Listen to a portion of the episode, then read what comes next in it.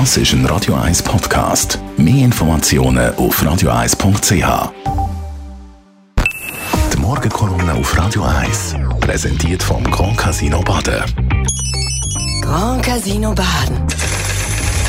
Baden im Glück. Guten Morgen miteinander.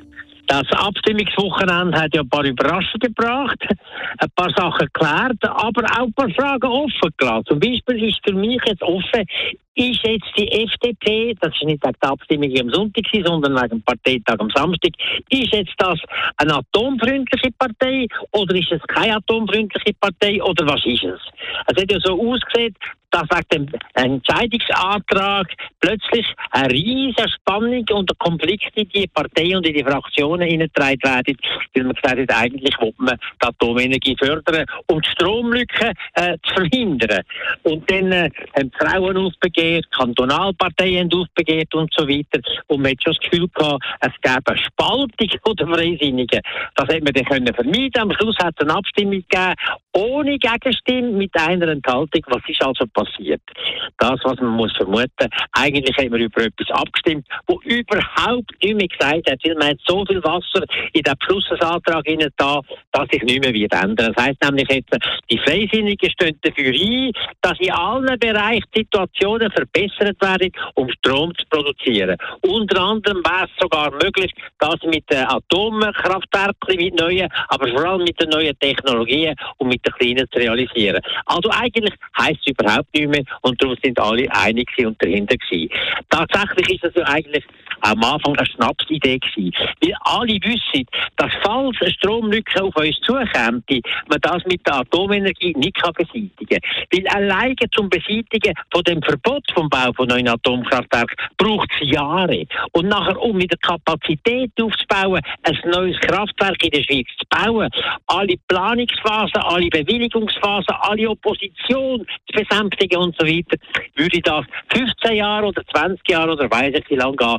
Auf jeden Fall so lang, dass es für, eine allfällige Stromlücke überhaupt keinen Beitrag mehr leisten kann. Aber es ist auch sonst eine Schnapsidee, weil die Atomenergie ist dermaßen teuer und auch die neue, dass sich das nie wird lohnen.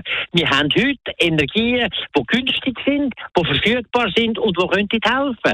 Die billigste Art, Strom zu erzeugen heute, ist die Sonne auch gewissen Orten auch noch ein bisschen Wind, aber die Sonne in der ganzen Schweiz.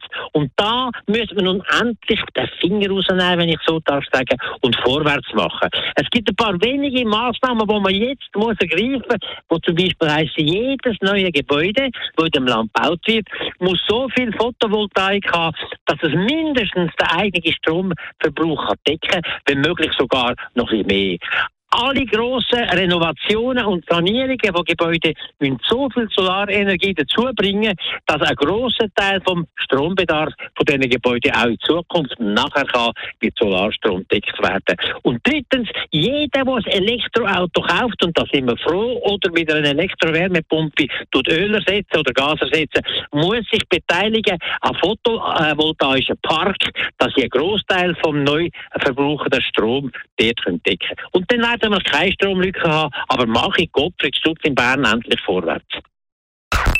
Die Morgenkolumne auf Radio 1.